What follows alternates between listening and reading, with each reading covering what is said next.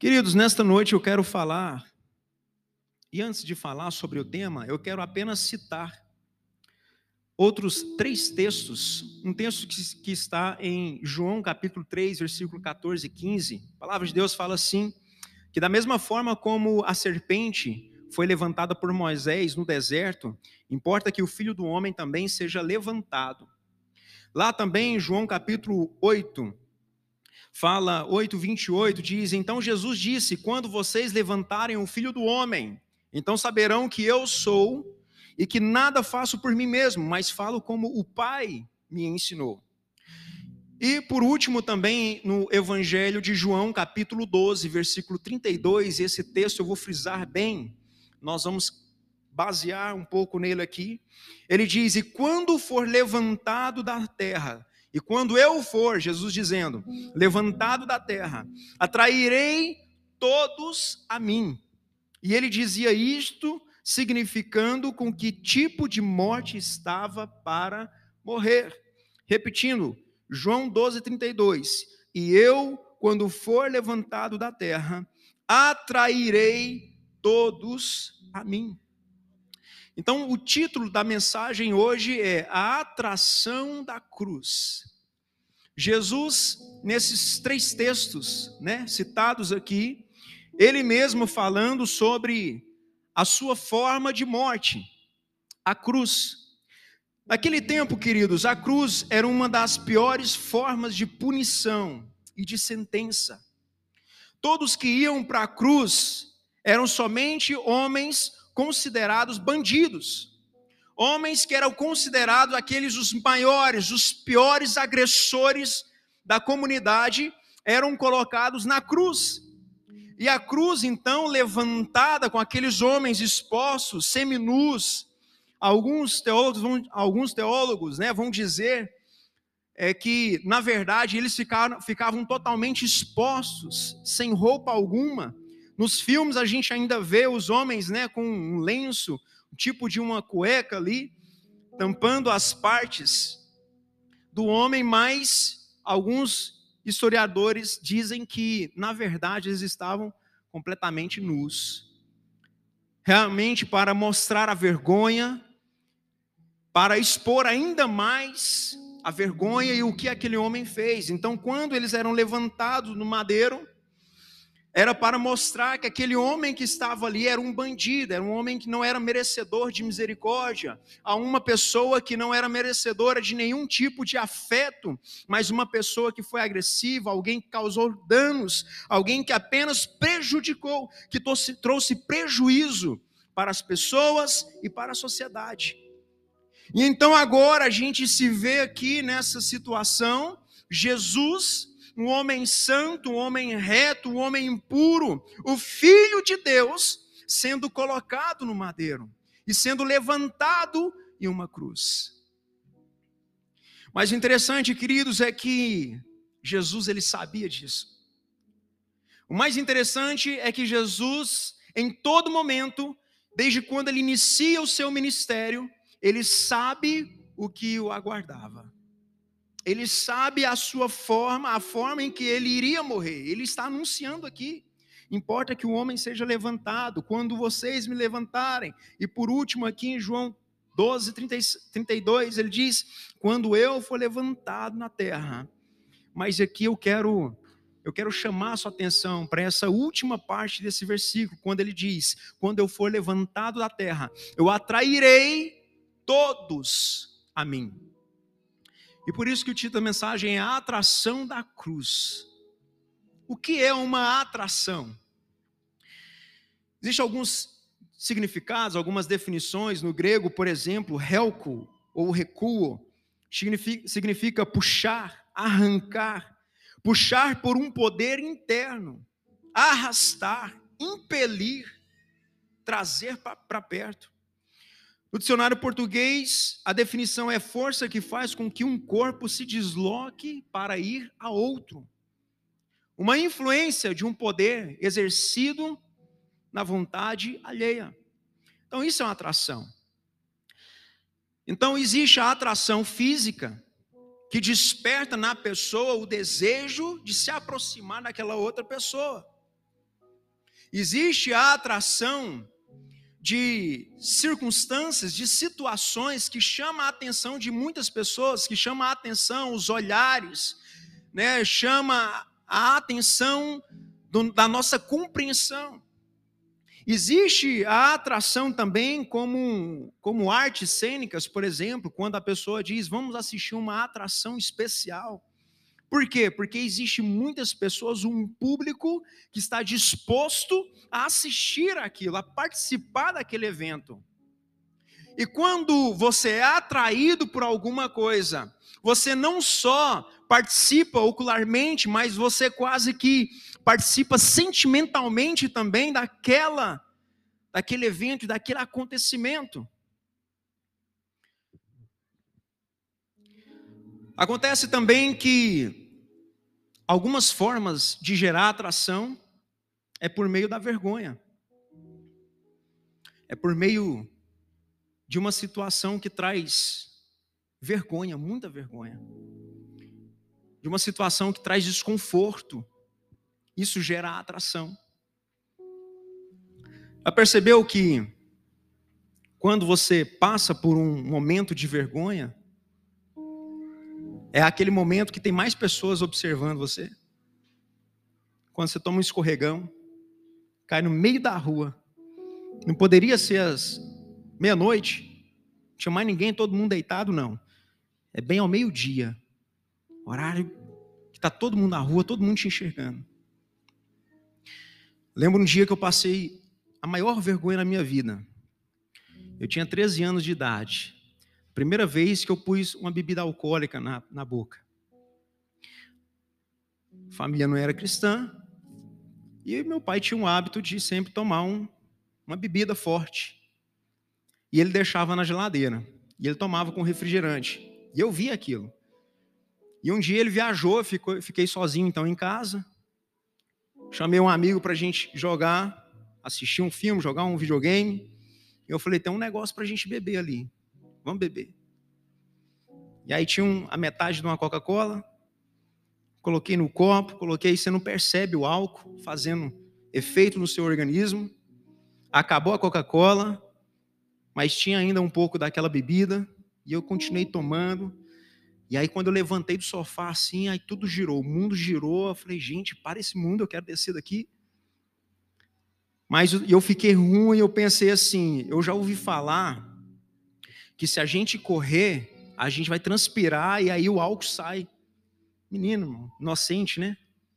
Ah, não, vamos dar uma volta no quarteirão correndo. Eu e ele. Aí vai os dois. Tropeçando, caindo. E aí eu sei que a gente ficou muito ruim e ele foi para casa dele. Eu fiquei lá em casa, deitei na cama, as portas todas abertas. E eu comecei a passar mal e pôr para fora tudo aquilo muito mal, nunca tinha bebido. Eu sei que, eu acho que foi minha irmã que chegou, então, na hora, eu acho que alguns vizinhos já tinham visto que alguma coisa estava errada, a casa toda aberta, a janela toda reganhada, e alguém deve ter ligado para ela, ela foi correndo, chegou em casa, me viu passando mal ali, pondo as tripas para fora. Irmãos, eu sei que alguém tirou a minha roupa e me colocou dentro do banheiro para tomar um, uma ducha gelada. Eu estou ali, assim, tomando aquela água gelada caindo nas costas. E que eu olho para o lado assim, a porta toda aberta do banheiro. E eu, daquele jeito que Deus né, nos mandou para o mundo. E os vizinhos tudo olhando assim na janela. Todos os vizinhos da rua. O que está acontecendo? E todo mundo vendo aquela situação, sabe? Foi uma situação de vergonha, de constrangimento, mas que atraiu um público. Não foi pela beleza, foi pela vergonha. Sabe? Foi pela situação. Olha, que constrangimento, mas que atraiu um público. Isso foi uma atração, mas não foi a melhor, não. Depois, uma outra vez, a segunda vez que eu bebi também, passei uma outra vergonha. Na terceira, pedi vergonha na cara, irmão Adalto. Aí eu tive que converter. Mas, queridos, a atração é isso.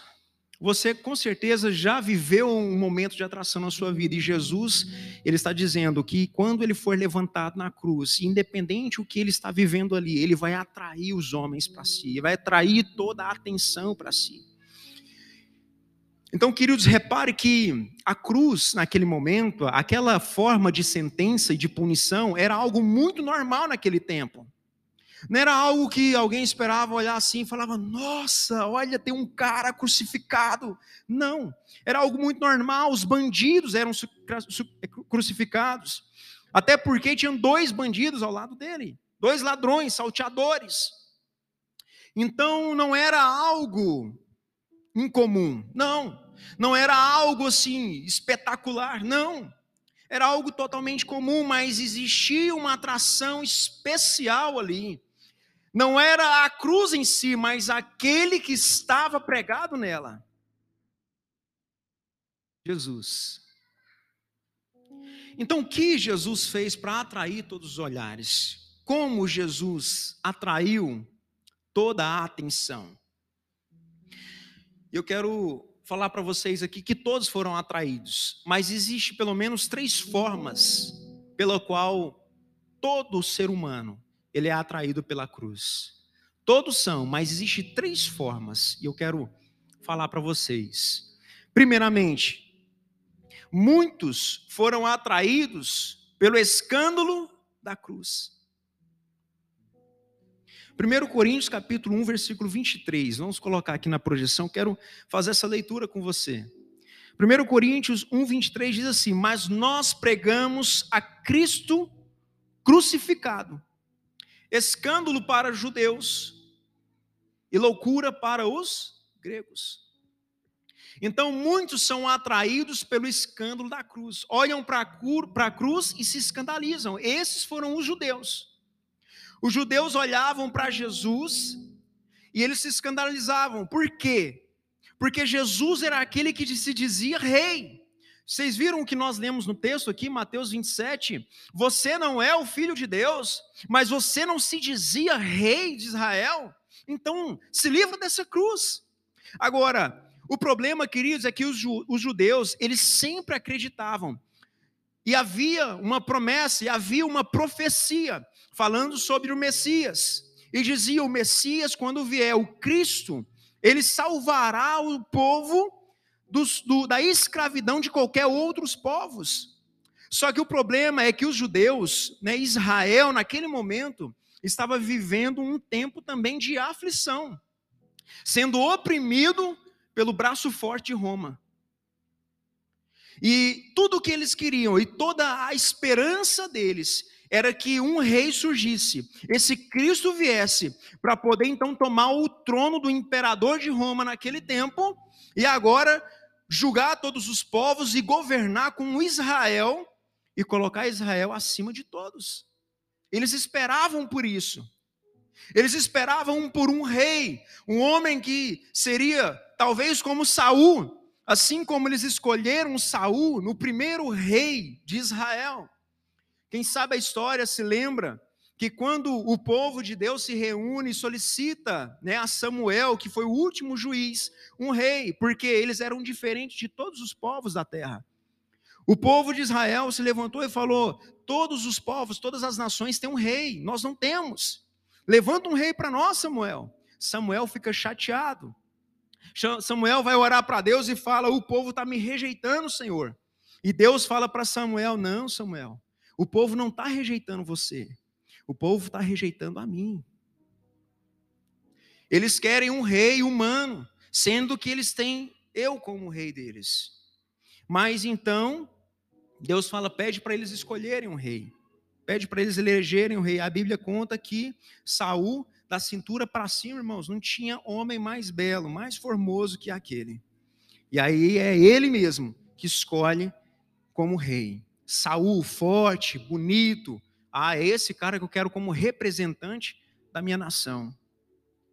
E assim, queridos, eles esperavam. Tanto que também Davi foi rejeitado pela própria família. O pai chama todos os filhos. Quando Saul vai, oh, perdão, quando Samuel vai ungir o, próximo rei, e Samuel fala para Jessé e diz: Jessé, chama os seus filhos. Vamos ungir aqui, Deus falou que dentre os teus filhos tem um que vai ser o rei. E Jessé chama todos os filhos. E então os filhos vêm, eles chamam o mais bonito, chamam o mais velho, chamam o primogênito, chamam os outros. Não, nenhum desses aí. Então chama o Davi, é o único que sobrou. E foi esse mesmo. Então, queridos, o povo de Israel sempre teve essa tendência de escolher pela aparência, sabe? De escolher pela, pelo tamanho, pela força, pela naturalidade, Moadalto.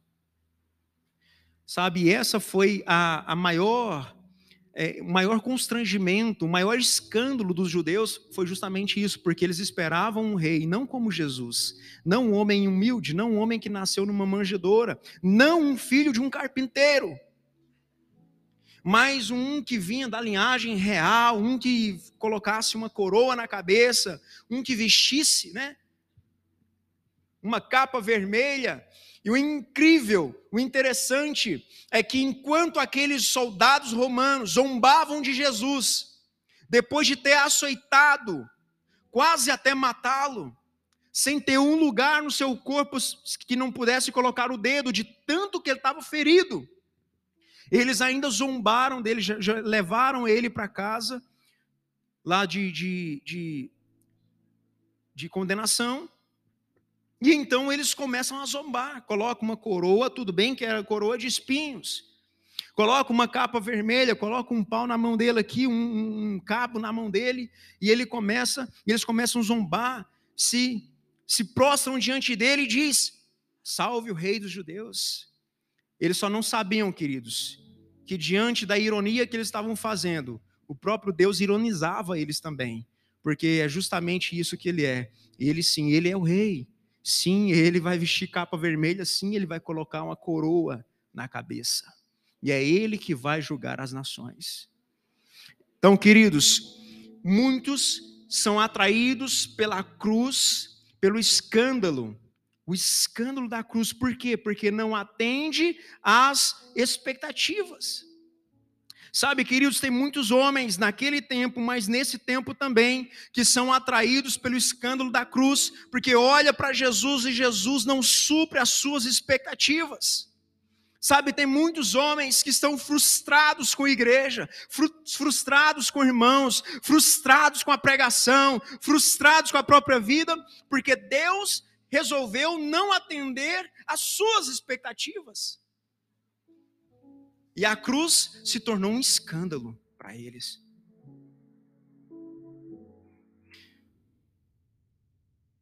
Então nós devemos cuidar para que a cruz não se torne um escândalo para mim e para você. Sabe, para a gente não colocar a nossa expectativa acima da vontade de Deus. As nossas vontades no lugar da vontade de Deus. Não era vontade de Deus Jesus nascer num palácio real, era vontade de Deus o Salvador, o Cristo nascer num manjedouro mas não atendeu a expectativa dos judeus. Às vezes, querido, a nossa expectativa é vir para a igreja e tudo ficar bem. A nossa expectativa é vir para a igreja e, e tudo dar certo. E às vezes muitas pregações falam sobre isso. Muitos pregadores caem no erro de gerar essa expectativa no coração do povo. Vem para Cristo e tudo vai dar certo. Parece um vendedor de, do polishop. Você compra um aparelho lá que faz tudo. Balança o berbo, ferve o leite, balança o, o berço, ferve o leite, põe a chupeta na boca do menino, faz o arroz, limpa a casa, um aparelho só. Seus problemas estão resolvidos. Jesus não é isso. Jesus não é um produto tabajara. Jesus não é um produto polishop. Nada contra polishop, viu, polishop? Venda os teus produtos. Mas Jesus não está à venda. Jesus nunca esteve à venda. Não há preço, queridos. Aliás, ele pagou o maior preço. Então, é, aqueles que são atraídos pelo escândalo da cruz são aqueles que são frustrados nas suas expectativas. Sabe, são aqueles que muitas vezes entram num caminho, começam a caminhar com Cristo, mas deixam de olhar para Cristo e começa a olhar para as suas próprias tradições, olha para os seus achismos. A gente corre muito risco, irmãos. Nós corremos muitos riscos. O risco da gente voltar para as nossas tradições, sabe? Tradição da nossa família, sabe? A tradição do nosso é, do nosso, da nossa construção de vida. Não, queridos, quando Jesus entra na nossa vida, ele muda tudo. Quando a gente faz um compromisso com Jesus, o compromisso é: eu vou governar a sua vida. Então, se ele vai governar, quem manda é ele. Existe uma peça, né, a peça da cadeia do banco, chama O Banco. Uma peça onde uma menina ela está ali ajoelhada, orando para Jesus e ela faz uma oração e fala: Jesus, vem controlar a minha vida, governa a minha, a minha vida. Senta na, senta na cadeira de governo do meu coração. E então Jesus entra. E Jesus senta no banco. E aí, a hora que Jesus senta no banco, o banco representa o coração dela, o centro do coração dela. E aí o telefone dela toca. E aí uma menina chama ela para sair, para balada, para as bebidas e tudo mais. E aí ela fala, ah, eu não sei. E ela vai se aproximando do banco e de repente ela está aqui encostando em Jesus e joga Jesus para fora do banco. Ela senta de novo e toma a decisão. Às vezes a gente é assim. Sabe, a gente chama Jesus para entrar, mas a gente quer tomar as decisões. Sabe, queridos, a nossa decisão ela tem que ser pautada na palavra de Deus. Quando Jesus entra na nossa vida, o que ele promete para nós é o que está escrito aqui. Não é o que está como desejo no meu coração Sabe, não é realizar todas as minhas vontades. Sabe, Jesus não é o gênio da lâmpada. Ele é Cristo redentor. Então, muitos, aliás, todos os homens são atraídos pela cruz, mas muitos foram, foram atraídos pelo escândalo da cruz. Mas existem outros que foram atraídos pela loucura da cruz. Vamos ler aqui? Também 1 Coríntios, capítulo 1, no mesmo versículo, versículo, versículo 23, a parte B. Mas vou ler o texto todo que diz: Mas nós pregamos a Cristo crucificado. Paulo falando. Escândalo para os judeus, nós acabamos de falar, e loucura para os gregos. Algumas versões vai dizer loucura para os gentios. Mas eu quero usar os gregos aqui, porque os gregos nesse tempo, são os reconhecidos como os, os pais da sabedoria, da ciência, aqueles que desenvolviam né, toda a ciência e que se preocupavam com a inteligência, com a sabedoria. Só que os gregos não entendiam, primeira coisa, como que um homem poderia ser Deus, ou como que um Deus poderia se tornar um homem. Eles não entendiam isso. E Jesus, na sua pregação, diz: Eu e o Pai, nós somos um.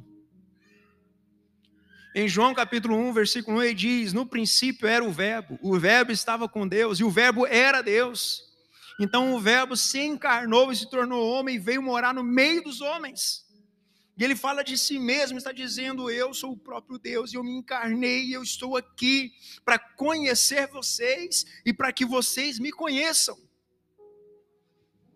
Conhecer entre aspas, da parte dele, né? Porque ele já nos conhece, ele não precisaria se tornar homem para nos conhecer, mas para se tornar conhecido por nós, queridos. Então, muitos foram atraídos pela loucura da cruz, porque não entendem. E tem muitos que ainda não entendem a salvação.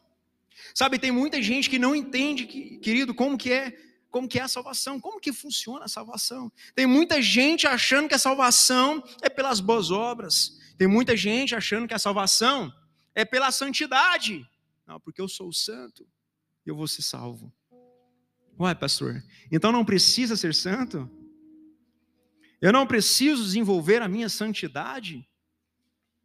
Eu não preciso fazer boas obras para ser salvo? Não. Nada do que você fizer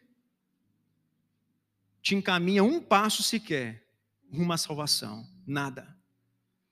Nem se você for o homem mais santo do mundo, a mulher mais piedosa do mundo, nem se você for a pessoa que mais contribui com a igreja.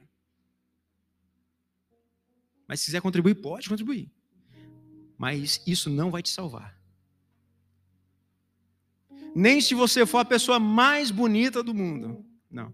Nada do que nós fizermos pode nos garantir um passo mais próximo da salvação. Não, nada, nada.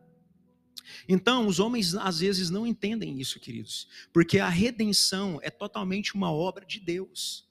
Sabe, é Ele que faz.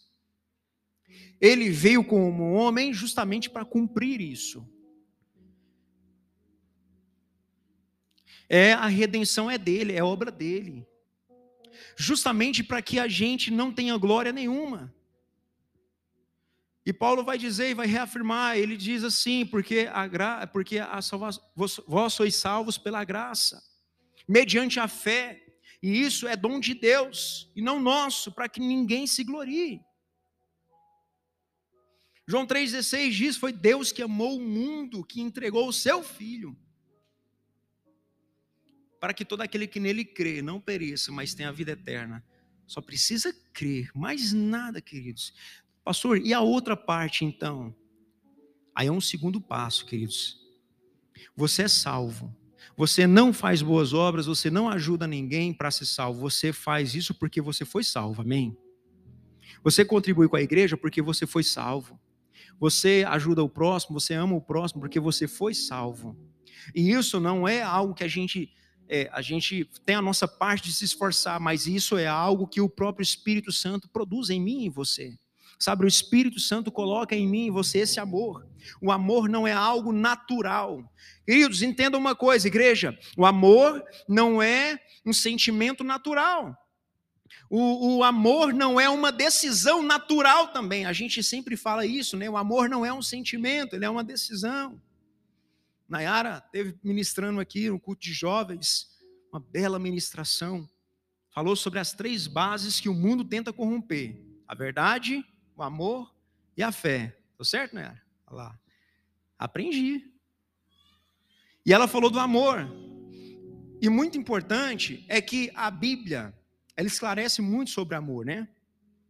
Para nós aqui, vou usar um pedacinho da sua ministração aqui, viu, Nayara? Dá licença. Para nós, queridos, o amor tem um só significado: amor. É uma palavra, é um termo, amor e que a gente usa para tudo. Os gregos não. Então eles usam o amor filo, filéu, o amor, é, o amor de sentimento, que eu acabei esquecendo o significado aqui agora, né, a raiz, a etimologia, e o amor ágape. O amor ágape faz referência ao amor de Deus. E é um amor que somente Ele coloca em mim e em você. Então, o amor à obra é algo que ele coloca em nós. O amor à contribuição, olha, eu contribuo porque eu amo. Sabe, eu participo da igreja porque eu amo. Eu faço as coisas para Deus porque eu amo, e isso é algo que ele promove em mim e em você. Sabe, esse amor, queridos, é algo que é derramado da parte de Deus. Então não somos nós que fazemos. E aqueles que veem isso acontecendo, eles olham, isso é loucura. E aí muitos vêm e falam, cara, mas você, vocês têm que perdoar, vocês têm que, sabe, dar outra face. E todo mundo olha e fala, isso é loucura. E ainda mais nesse texto, Paulo continua, né, segue dizendo, fala, olha, nós pregamos uma mensagem louca. A nossa mensagem é louca. Deus usa as coisas loucas do mundo para envergonhar aqueles que acham que são sábios. Ele usa as coisas fracas para reduzir aqueles que são, mas que não são nada na verdade. Então, isso é a mensagem da cruz. Para muitos que olham e vejam isso é loucura, mas para nós não. Para nós é salvação, para nós é Cristo. Amém, igreja? Vocês estão entendendo? Todos os homens, todas as mulheres, todo ser humano daquela, daquele tempo, desse tempo que nós estamos vivendo e dos tempos posteriores. Todos serão atraídos pela cruz, todos vão ouvir sobre a cruz, a cruz de Cristo. Mas alguns serão atraídos pelo escândalo da cruz. Outros serão atraídos pela loucura, uns porque não foi atendida a sua expectativa, outros porque não entenderam o poder de São não conseguiram receber, aceitar essa salvação por meio de um homem chamado Jesus. Mas haverá muitos outros, queridos, muitos outros, muitos homens e mulheres, muitas crianças, muitos jovens que serão atraídos por essa cruz e verão a cruz não como um escândalo, não como uma loucura, mas como o poder de Deus. Amém? Dá um glória a Deus aí. Se você entendeu, dá um glória. Não, mas dá um glória a Deus bem bonito mesmo. Isso, para sair na filmagem ali. Você precisa enxergar a cruz como o poder de Deus. Vamos ver o que o texto aqui fala para nós? 1 Coríntios capítulo 1, versículo 18. É o mesmo que nós lemos, vamos reforçar. E diz assim: Porque a palavra da cruz é loucura para os que perecem, mas para nós que somos salvos, é o poder de Deus. 22. Porque os judeus pedem sinal e os gregos buscam sabedoria.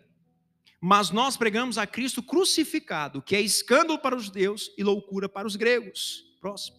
Mas para os que são chamados, tanto judeu como gregos, lhe pregamos a Cristo, poder de Deus e sabedoria de Deus. Então a cruz, para aqueles que são salvos, para aqueles que enxergaram Jesus, para aqueles que têm as suas expectativas não no homem, não no mundo, não nas coisas, mas no próprio Deus, eles enxergam a cruz como poder de Deus.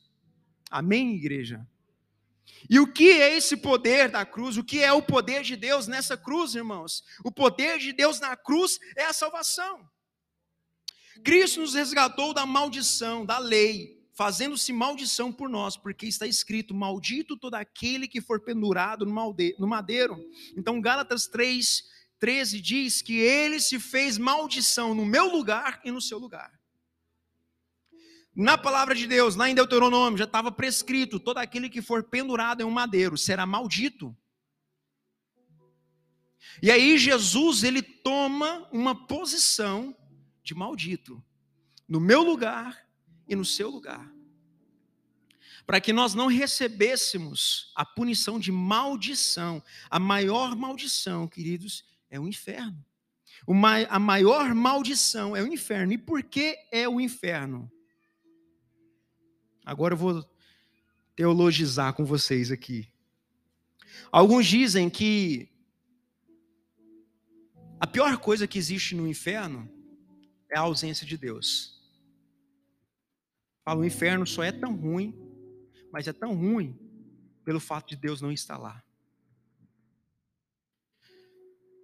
Sabe, a gente, o mundo, queridos, tem o Espírito Santo. O Espírito Santo está aqui, no mundo. Ele, ele para em todos os lugares. Deus está presente no mundo. Apesar de que acontece tantas atrocidades, né? Acontece tanta violência, tanta morte, tanta fome em tantos lugares, Deus está. E é por isso que a graça dele ainda continua emanando, a graça dele ainda continua, sabe, despertando pessoas, alcançando vidas, salvando vidas. É por isso que a gente vê naqueles países que são totalmente fechados ao evangelho, aonde cristão entra e é morto, aonde cristão entra e é crucificado, é decapitado. Então, nesses lugares que quase impossível de se evangelizar, a graça de Deus alcança vidas através até de sonhos. O cara sonha, ele sonha com Deus e acorda cristão. Ele dorme ateu e acorda cristão. Sabe, queridos, é, isso é graça de Deus. Agora, irmãos, tira o Espírito Santo de Deus do mundo. Se vocês acham que é ruim, fica milhões de vezes pior ainda. E aí dizem que o inferno é ruim por causa da ausência de Deus, e tem outros que falam que o inferno é ruim justamente pela presença de Deus. A Bíblia fala que Deus está em todos os lugares. E poderia Deus estar no inferno também? A Bíblia diz que quando Jesus ele morre, ele desce ao Hades, ao lugar dos mortos. Ali ele toma a chave na mão da morte. E a Bíblia diz: e ele colocou o cativo, o cativeiro. Ele prendeu a morte, ele venceu a morte. Sabe, queridos, Cristo é aquele que tomou o nosso lugar de morte para nos dar vida. E ele te deu vida, e não foi vida qualquer, foi vida abundante. Sabe, vida abundante, Cris, é vida que não tem fim. Vida abundante é vida que não tem limite. Vida abundante é uma vida contínua, é a vida eterna. Amém? Então, quando ele desceu, então, entende-se que ele estava lá. E Deus está em todos os lugares. E o inferno não pode prejudicar Deus, mas ele prejudica o inferno, queridos, porque a presença dele, a grandeza dele, quando ele está ali, ele não está como um Deus amoroso, ele está como um Deus juiz, ele está como justo, porque essa também é um atributo dele. Deus, queridos, ele é amor, mas ele é justiça. Deus, sim, ele perdoa, mas ele também julga e sentencia. Então, irmãos, aqueles que estão salvos, foram salvos pela graça de Jesus. E amém por isso. Então, aqueles que enxergam a cruz como poder de Deus, é poder de Deus porque Jesus tomou o nosso lugar na maldição. E conforme está escrito também em João 3,14, que nós já citamos esse texto, que fala que importa que o filho do homem seja levantado, assim como Moisés levantou a serpente no deserto, eu quero explicar esse texto para você.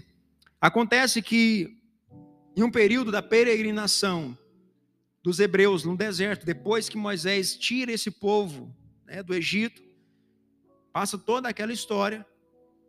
Há um certo momento que o povo começa a se rebelar e começa a, se, começa a murmurar contra Deus. Aliás, toda a caminhada deles é murmurando. Ah, porque o sol está quente. Aí Deus coloca uma nuvem sobre eles. Aí escurece, ah, porque no deserto é frio demais. Aí Deus coloca uma coluna de fogo. Aí daqui a pouco, ah, mas nós estamos passando fome, tirou a gente lá do Egito, lá para passar fome, morrer no, deserto de fome. Lá tinha cebola para a gente comer. Aí Deus traz o maná, queridos, um pão que cai do céu. Ah, mas o pão não resolve, a gente vai morrer de sede. Deus tira a água da rocha. Sabe, queridos, e o povo murmurando, mas Deus fazendo milagre, e Deus fazendo providência, e não só fazendo, mas Deus sendo a própria providência do povo. Deus com eles o tempo todo. Sim, nós vamos passar por momentos difíceis, nós vamos passar por sofrimento, nós vamos passar por enfermidade, nós vamos passar por escassez, nós vamos passar por muitas feridas, nós vamos enfrentar muito tempo difícil mas Deus ainda está com a gente. Sabe, Jesus é a rocha que nos acompanha em todo esse deserto, providenciando água, sustento, queridos. E aí, há um momento em que o povo está ali reclamando, e Deus permite as serpentes, né? As serpentes do deserto começar a ferroar esse povo, morder, picar esse, esse povo. E aí o povo começa a morrer. Muitos começam a perecer no meio do deserto. E aí, Moisés, aí o povo chega a Moisés e fala: Moisés, fala com Deus. Olha o que está acontecendo com a gente. Moisés vai lá mais uma vez, fala: Senhor, o povo está perecendo no deserto. A serpente está picando.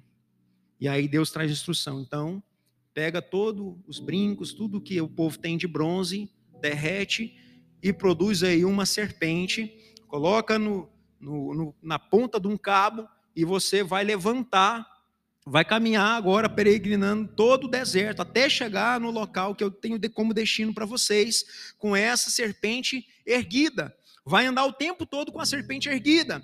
E todo aquele que for ferroado por uma cobra, ao olhar para a serpente no madeiro, ele vai ser curado. E então, João 3,16, Jesus disse: Assim como a serpente foi levantada lá no deserto, importa que o filho do homem seja levantado também, para todo aquele que foi ferroado com o veneno do pecado, com a morte, ao olhar para ele na cruz, vai ser curado, vai ser transformado, vai ser liberto, vai ser redimido Amém, queridos? Olhe para Jesus. Glória a Deus. Aleluia.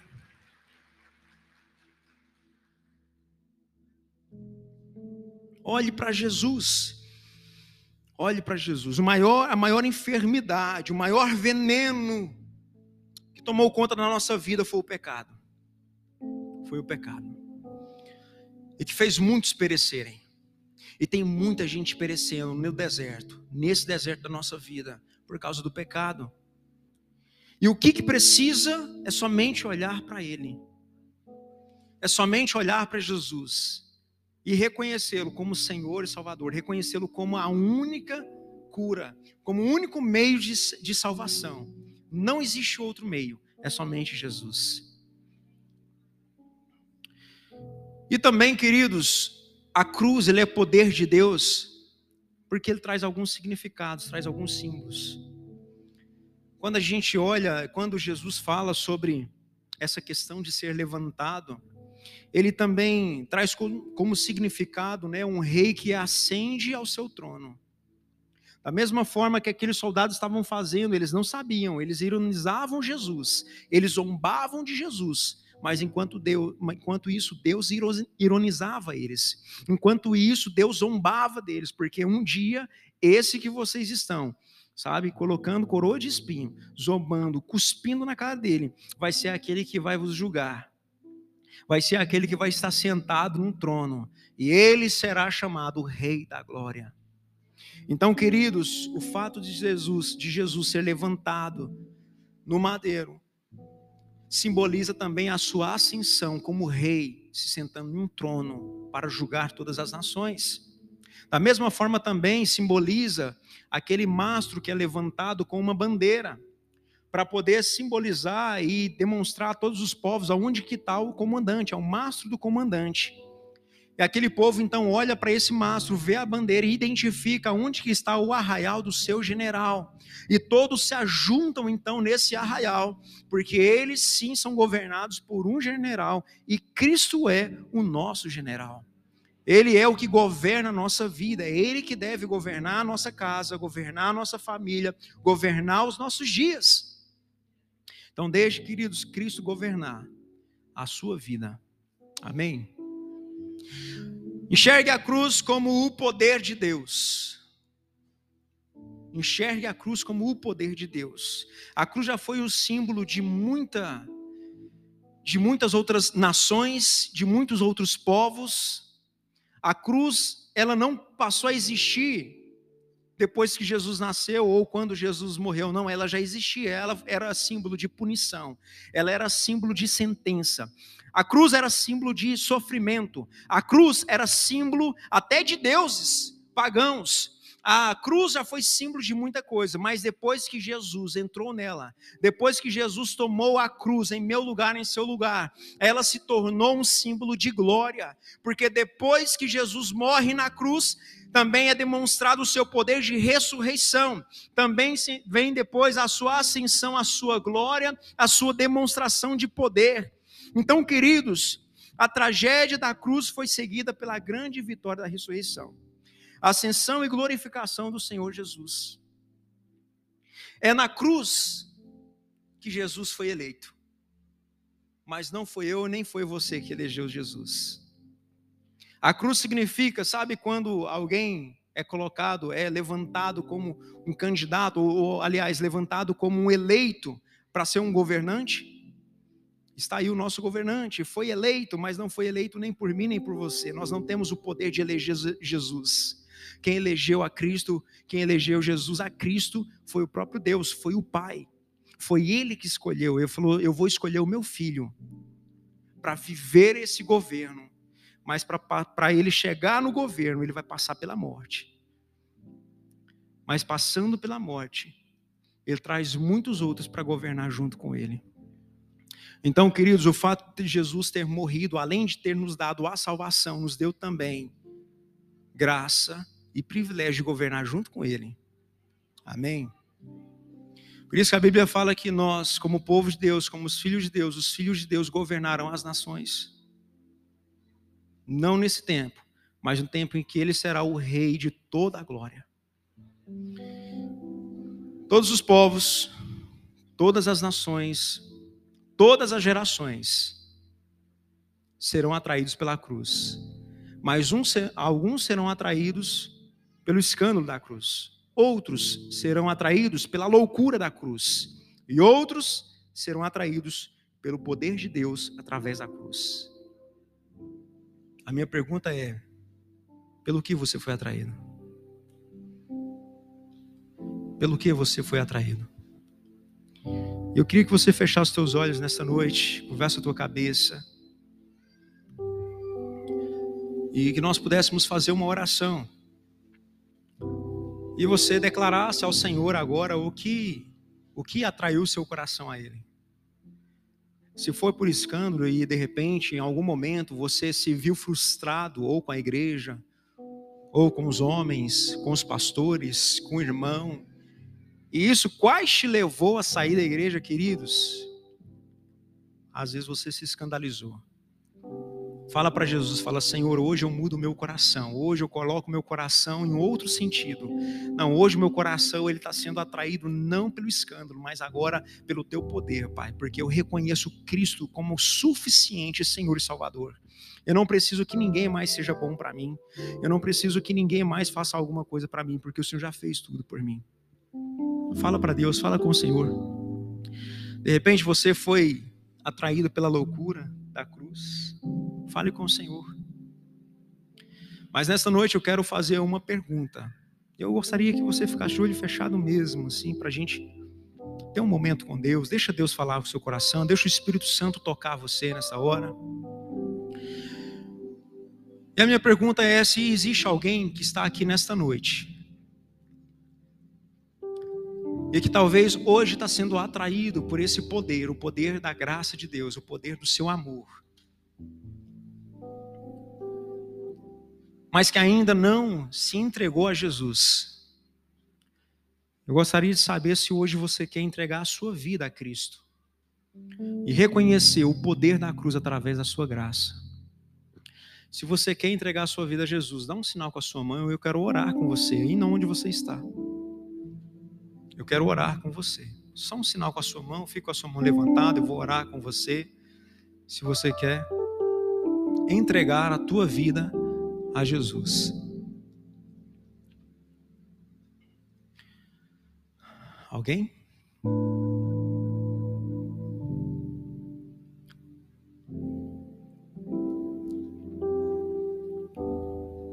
Quero te perguntar mais uma vez: quer entregar a sua vida a Cristo? Levanta a sua mão, nós vamos orar. Ok? Amém.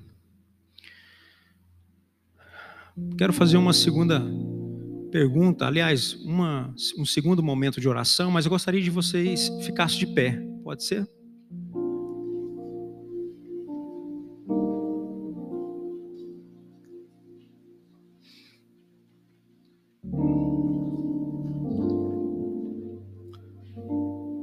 Faça uma oração assim comigo, Senhor Jesus. Senhor Jesus eu reconheço a tua salvação na minha vida.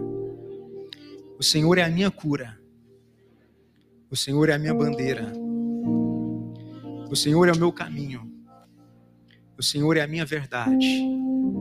E o Senhor é a minha vida eterna. Agora só eu quero orar, amém? Pai, obrigado porque nós podemos ouvir a tua palavra. Eu sei, ó Pai, que essa palavra vai trazer novas direções, novo entendimento, Pai, à nossa mente, ao nosso coração. Que a tua palavra gere, Senhor Deus, uma expectativa não nas coisas, mas no Senhor. E nos permita entender que nós não precisamos fazer mais nada, porque nós já somos salvos em Cristo. Mas que a partir dessa salvação nós temos sim um compromisso, um compromisso de te buscar a cada dia. Que o Senhor nos dê essa graça a todos os filhos do Senhor, a todos os irmãos que estão aqui nesta casa, a todos aqueles que estão nos ouvindo, ó Pai, nos acompanhando. Que o Senhor venha derramar da tua graça e do teu amor. Que o Senhor venha, Senhor Deus, partilhar das tuas bênçãos, as bênçãos do Senhor que são infindáveis, que alcança, Senhor Deus, o hoje e o amanhã. Que, Senhor Deus, alcança aqueles que estão aqui e os que não estão, aqueles que alcançam essa geração e também a geração posterior. E como diz a tua palavra, Senhor Deus amado, aqueles, Senhor Deus, que são rebeldes, sim, o Senhor acompanha a rebeldia até a terceira geração, mas aqueles, Senhor Deus, que são filhos da bênção, e que são filhos da promessa, o Senhor acompanha até a mil geração a tua bênção e a tua promessa seja sobre nós, sobre a nossa casa, em nome de Jesus. Amém e amém. Amém, queridos. Eu quero então pedir para que permaneça de pé somente aqueles que vão participar da ceia do Senhor. Quero convidar aqui os diáconos, né, os pastores. Você que não for participar da ceia, você pode se assentar. Quem que pode participar da ceia com a gente? Aquele que foi batizado, aquele que passou pelas águas do batismo, aquele que aceitou a Jesus, que nem entregou a sua vida a Cristo e que hoje caminha com Jesus. Se você é de uma outra igreja, mas está em comunhão com a sua igreja, você pode participar também com a gente da ceia do Senhor. A ceia é do Senhor, não é da igreja batista, não é dos pastores, é a ceia do Senhor Jesus, tá?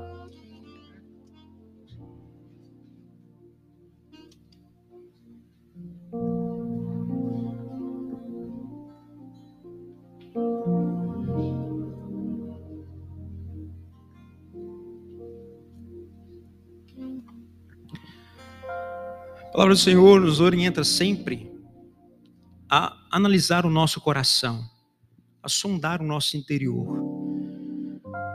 Então o homem sonda a si mesmo, analisa-se a si mesmo e assim toma do pão e come, e come do pão e toma do cálice. Mas aquele que come e bebe sem discernir o corpo, come e bebe juízo para si. E é por isso que há muitos que dormem entre nós então, queridos, que nesse momento agora nós vamos fazer uma oração de confissão de pecado. E você pode confessar os seus pecados. Pedir então que o Hamilton, diácono Hamilton, para fazer essa oração por nós.